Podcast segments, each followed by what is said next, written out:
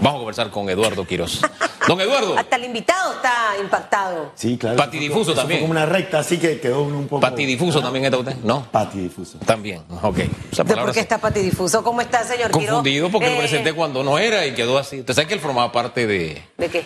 de radiografía. Ah, claro, pero hace rato. ¿Qué le parece el set? Hace rato. Mucho rato, mucho, mucho, pero mucho. Cuando los pininos de este programa de hace siete años empezó en radio. En radio, sí. O sea, en el estudio de radio, ¿no? Lindísimo, lindísimo. Bueno, esto hace que la gente se rejuvenezca, eh, ayuda en algunos casos a la memoria, en otros casos no, pero esperemos que esta, que esta mañana todo pueda fluir. Mire, vamos a empezar la conversa por su carta. Claro. Eh, bueno, yo nunca he estado inscrita en un partido político. He renunciado a muchas cosas y renunciar a muchas cosas conlleva decisiones difíciles. Eh, eh, una renuncia no se toma como de la noche a la mañana. Lleva varios días de, análisis, de poder revisar por qué lo voy a hacer, me conviene. Eh, y me gustaría hacer un análisis un poquito más profundo de las razones por las cuales Eduardo Quirós toma la decisión de renunciar al partido panameñista. ¿Cuántos meses, semanas, días y las cosas puntuales que los llevó a usted a tomar esa decisión? ¿Cuál fue? Y gracias por estar aquí con nosotros. No, al revés, gracias por la invitación. Hace casi 12 años yo asumí la presidencia del Grupo Editorial del Siglo y la Estrella de Panamá, es un hecho público, y en ese momento tomé la decisión personal de abstenerme de la participación política activa, evidentemente por razones del trabajo que tenía y de la forma en la que quería desempeñarlo. Eh, eso no quiere decir que en un periodo anterior había estado inscrito en el, en el panameñismo. Durante esos casi 12 años no he tenido una vida política activa y al tomar la decisión de renunciar a los periódicos y salir a ejercer mi ciudadanía, he asumido la decisión de retirarme del, partido panameñista. Eso es, básicamente sencillo y está dicho en, las cortas palabras que hice públicas, porque siento que los hombres públicos deben siempre eh, dejar clara y de la manera más contundente cuál es la razón de sus posiciones. Yo siento que los partidos políticos hoy en Panamá, no uno, no dos, la gran mayoría, casi todos, no representan a quienes están inscritos dentro de esos partidos. Esa ¿Cuándo es- descubrió, disculpe, cuándo usted descubrió eso? Porque Eso- esto que, e- esta frase que acaba de decir, hay quienes la han repetido durante lustros ya, mientras usted sí pertenecía a un partido. Claro. ¿Cuándo usted descubrió? ¿Cuándo vio la luz? Recordemos que esta es una decisión que asumo en las últimas semanas. Ah, Tengo menos de un mes de haber salido de los, de los diarios. Eh, me encontraba registrado, como muchos panameños que se encuentran registrados, pero que no ejercen eh, su ciudadanía a través de los partidos. Yo creo que ha sido un proceso largo, eh, Hugo. No soy una persona, y quienes me conocen, que ni volátil, ni de que asumo decisiones de manera eh, no pensada. El, el gran planteamiento proviene probablemente del periodo de la pandemia. En ese periodo de reflexión largo que muchos panameños tuvimos, me di cuenta cómo uno tras otro iban eh, rompiendo o divorciándose absolutamente de la realidad y que ese divorcio implicaba en gran medida el estar completamente en desconexión con lo que los ciudadanos y, el- y- y la sociedad reclama. Usted dice Entonces, que- evidentemente, ante eso, si uno no se siente representado en, en- Claro. en un sitio, simplemente sale. Hace un mes salió de, Grupo GS de la Estrella y el Siglo. ¿Esta decisión venía desde hace un mes o ya tenía algún tiempo atrás de estar analizándola? Eso como primera pregunta, para saber si fue una decisión que se tomó rápido o en realidad fueron varios meses o varias semanas. Lo segundo, eh, esa desconexión de los partidos políticos es cierta y yo me atrevería a decir que todos los partidos políticos están desconectados de la, de la población, todos, no excluyo a ninguno. Eh, pero también tiene que ver mucho con el tema del liderazgo eh, que hay en cada partido político. Y pareciera que en el partido panameñista no hay ese liderazgo. De hecho, quedó evidenciado eh, la, la división muy marcada que hay, que ojalá que puedan reponerse de esto. donde no habíamos visto ataques tan fuertes dentro del partido. Anteriormente, cuando estuvo el señor Alberto, el señor Juan Carlos Varela, la, la pelea era diferente, ¿no? Eh, pe- pero en esta ocasión la sentí como muy álgida, muy tough o tóxica, que es una palabra que está muy de moda. Esa segunda pregunta iría hacia eso. El liderazgo que hay dentro del partido, las figuras que hay también Claro. pudieron tomar a- algún papel preponderante en su decisión. La primera respuesta es no, evidentemente, ninguna decisión de mi vida importante la tomo de manera apresurada. Son decisiones que uno sopesa, piensa, medita, reflexiona. Soy una persona que le ha prestado atención particularmente al devenir nacional en los últimos 12 años, de una manera muy especial. He estado sentado en una línea, en una silla de primera fila. He podido entender muchas cosas. Lo que sucede de frente y lo que sucede en el, en el, detrás de, los telones. Así que evidentemente ha sido un proceso interno de, eh, de varios meses. Segundo, sí, y yo no creo que esto se trata particularmente de, un partido. Yo, yo, de hecho, como no estaba activo, no conocía los detalles de esas diferencias que, tú planteas. La veía como ciudadano, pero es en general. ¿Qué deben ser los partidos políticos? Son instrumentos fundamentales de la democracia. Yo he sido profesor de Derecho Constitucional durante ocho años. Entiendo la importancia de los partidos políticos como lugar donde de manera colectiva la gente se ejerce la democracia.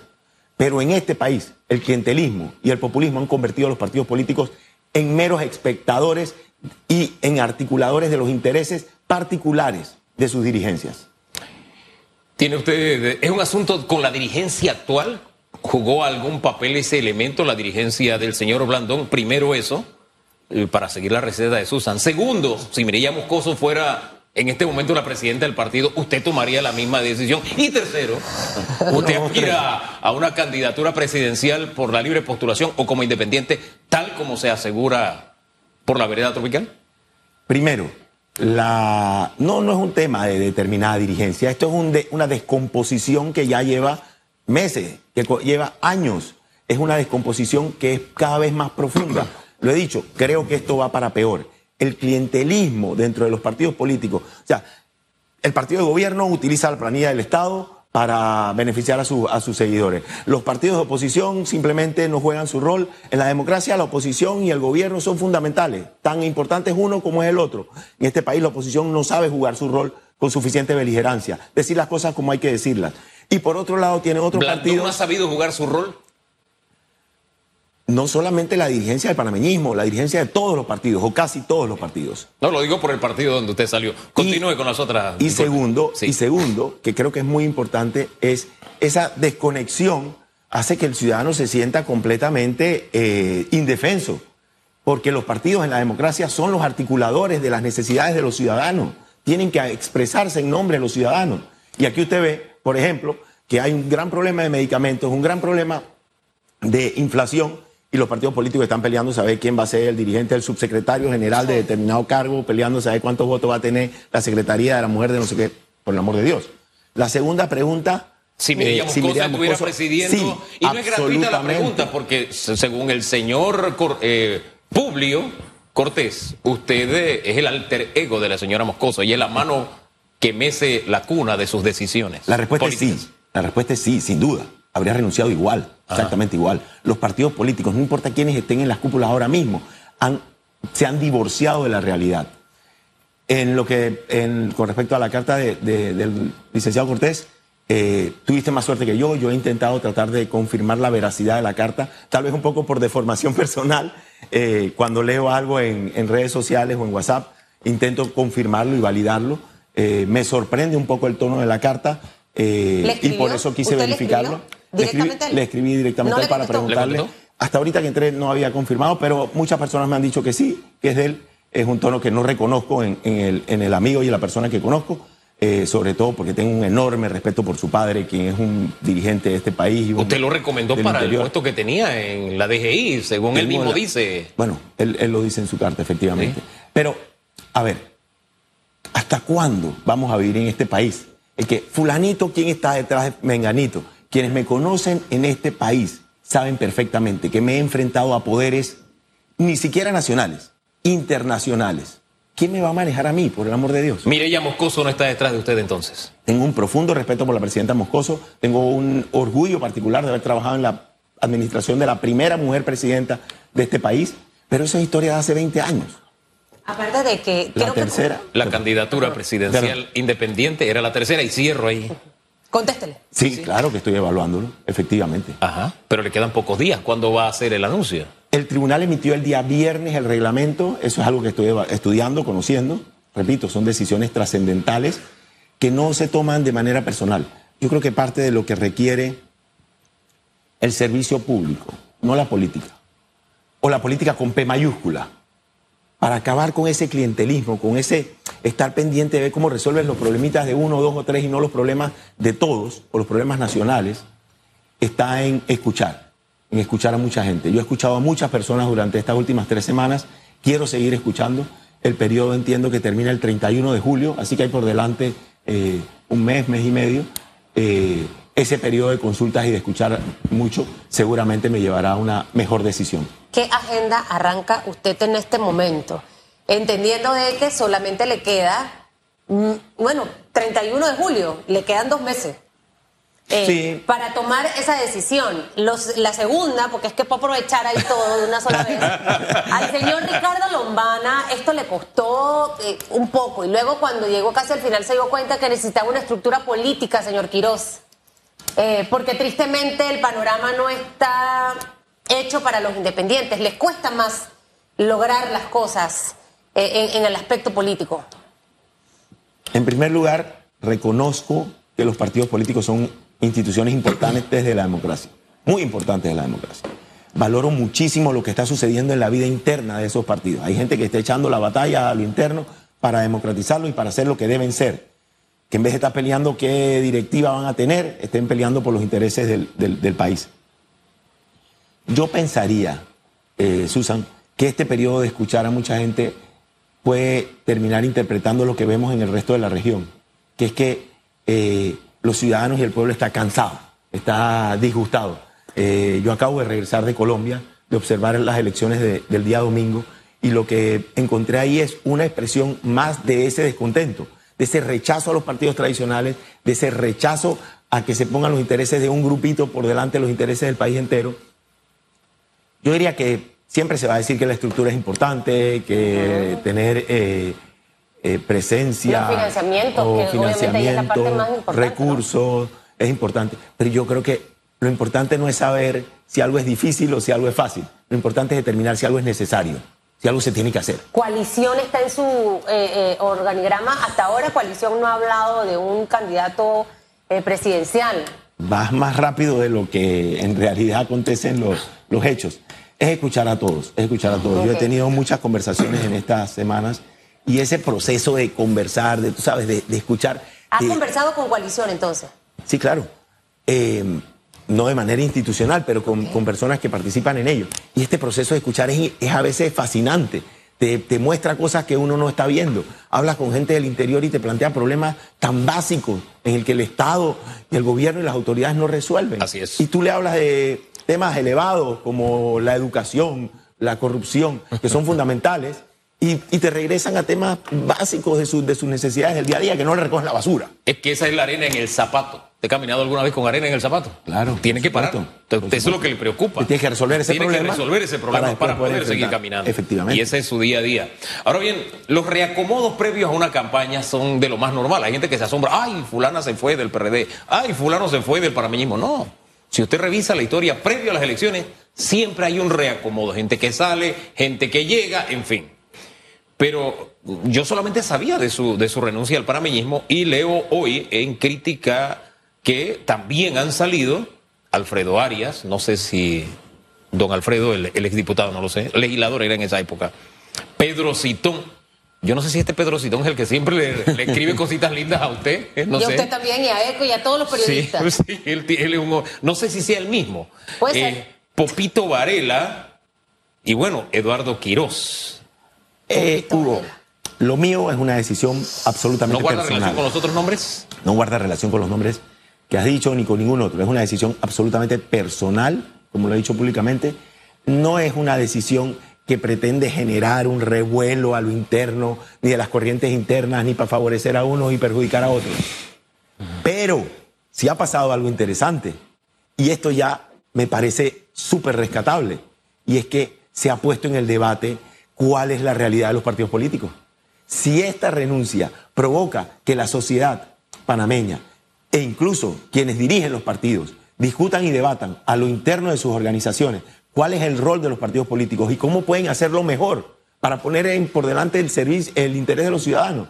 Wow, entonces ya empezaron a pasar cosas buenas. La op- opción o la probabilidad de que usted entre a otro camino con el señor Lombana, entendiendo de que otro camino eh, básicamente ya es otro partido político, eh, ¿está en la mesa o no? Yo reconozco muchísimo el, el papel de, de Ricardo Lombana en, en- en Panamá, en la política panameña. Eh, creo que es muy valioso. En este momento no he encontrado que ninguna de las opciones que están sobre la mesa me representa lo suficiente. O sea, que ningún partido político. Ningún partido político. Ningún partido político. Ningún partido político siendo este el panorama. ¿Usted cree realmente que la gente, señor querido, yo comparto mucho lo que usted ha mencionado esta mañana. Nos hemos vuelto un país con partidos que se basan básicamente en sus propuestas en el clientelismo. El país ha entendido realmente que el clientelismo quizás es el peor virus que puede atentar no solo con la democracia, sino para la vida de cualquier ciudadano de este país. O sea, porque los hemos acostumbrado en los últimos quizás 20 años a este virus tan letal. Sus figuras o los embajadores de este virus llamado clientelismo para mí son los diputados. Eh, y digo los embajadores porque son los que llevan el estandarte. Al final los partidos políticos juegan un papel fundamental. Pero la gente habrá entendido realmente esto. Yo creo que hay mucha más compresión de la que pensamos. Y creo que los resultados incluso de la elección anterior lo demuestran. 25% de votación por opciones independientes fue altísimo. Pero lo grave del clientelismo, y esto, y si no se entiende hay que explicarlo, y parte del ejercicio del servicio público es la docencia. El clientelismo lleva a la polarización. ¿Por qué? Porque usted no se puede poner de acuerdo con alguien, aun cuando hay un interés superior, si usted tiene que poner los intereses de determinada familia o de determinado grupo por delante. Entonces usted está pensando en cómo llenar la planilla y si tiene que llenar la planilla no puede ponerse de acuerdo con otros sectores porque tiene que ser la planilla, el pastel tiene que ser solo suyo, la planilla tiene que ser solo suya. Ese clientelismo lleva a la polarización, a los extremos, a llevar a la gente hacia los extremos. Y ese llevar a la gente hacia los extremos permite que no se hable. Entonces no se pueden solucionar los problemas del país porque no nos podemos poner de acuerdo, porque no nos sentamos en una, mesa a hablar de temas nacionales, sino que nos sentamos en una mesa y en un cuarto cerrado. No podemos decir públicamente lo que hablamos en un cuarto privado porque lo que están discutiendo son temas que no son elegantes, ni propios, ni adecuados que se hagan públicos. Y lo tercero es que eso lleva al populismo. Y el populismo es lo que está sirviendo como comején a la democracia. ¿Cómo y por qué no se resuelven los problemas de la gente? Lo que la gente le dice a usted cuando conversa con usted, basura, seguridad, que la gente tenga temor de que su gente se baje, de que sus hijos se bajen de un bus y caminen de la parada a su casa. ¿Por qué? Porque están peleando por intereses particulares, por intereses elevados, que tienen que ver nada más con los de esas élites que dirigen a esas organizaciones políticas pensando en el clientelismo. Es ¿Sabe? pesado, yo Eh, sé eh, que es no, pesado no. lo que estoy diciendo. Eh, Sí lo es, pero, Pero- usted sabe, y se lo digo con franqueza, este discurso es el usual o el normal de los, um, de los movimientos independientes, ¿verdad?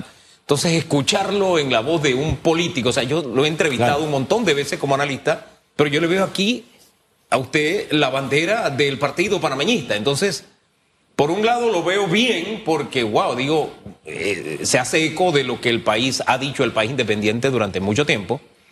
Pero por otro lado, y se lo confieso, se me hace difícil de consumir porque yo le veo la bandera y todos los partidos practican esto. Y lo, eso es lo vergonzoso. Aquí no hay partido que pueda tirar la primera piedra. Todos lo practican. Buena, buena pregunta, buena pregunta.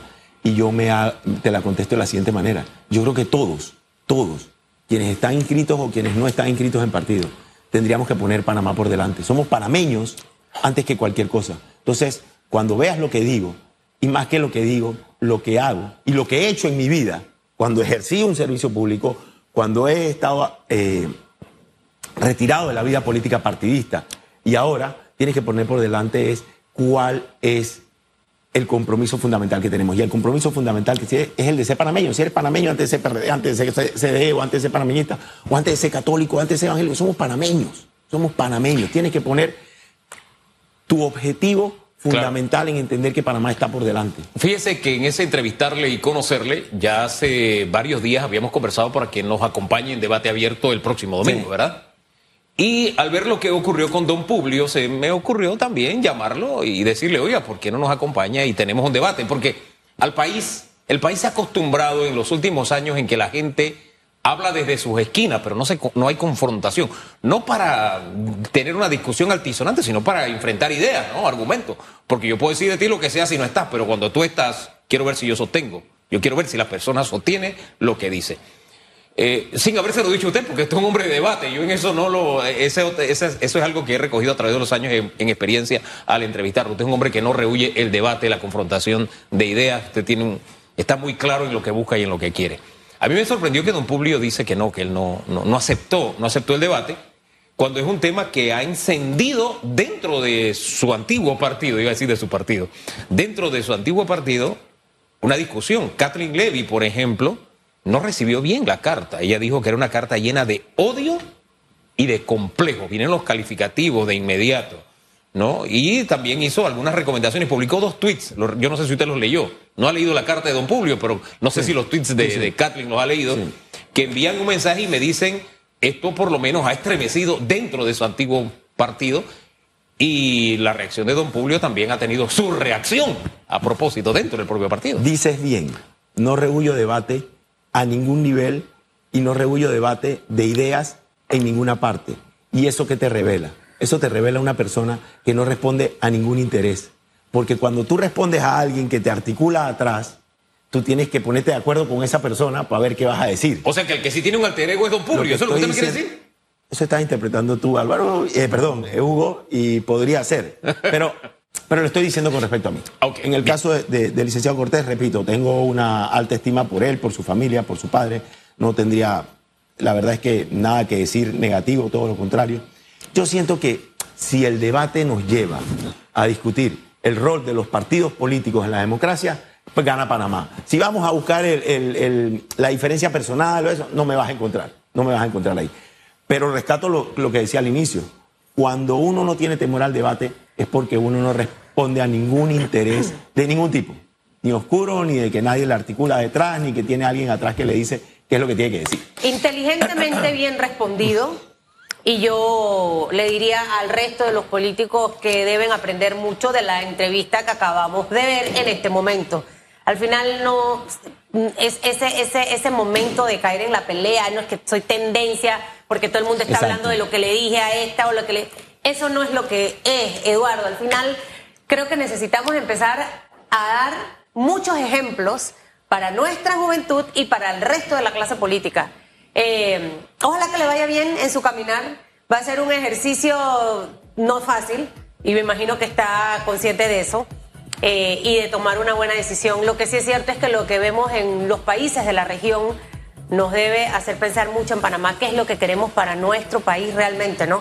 y olvidarnos un poco de esa política mala tradicional que nos ha invadido en los últimos años y empezar a ver más propuestas, propuestas.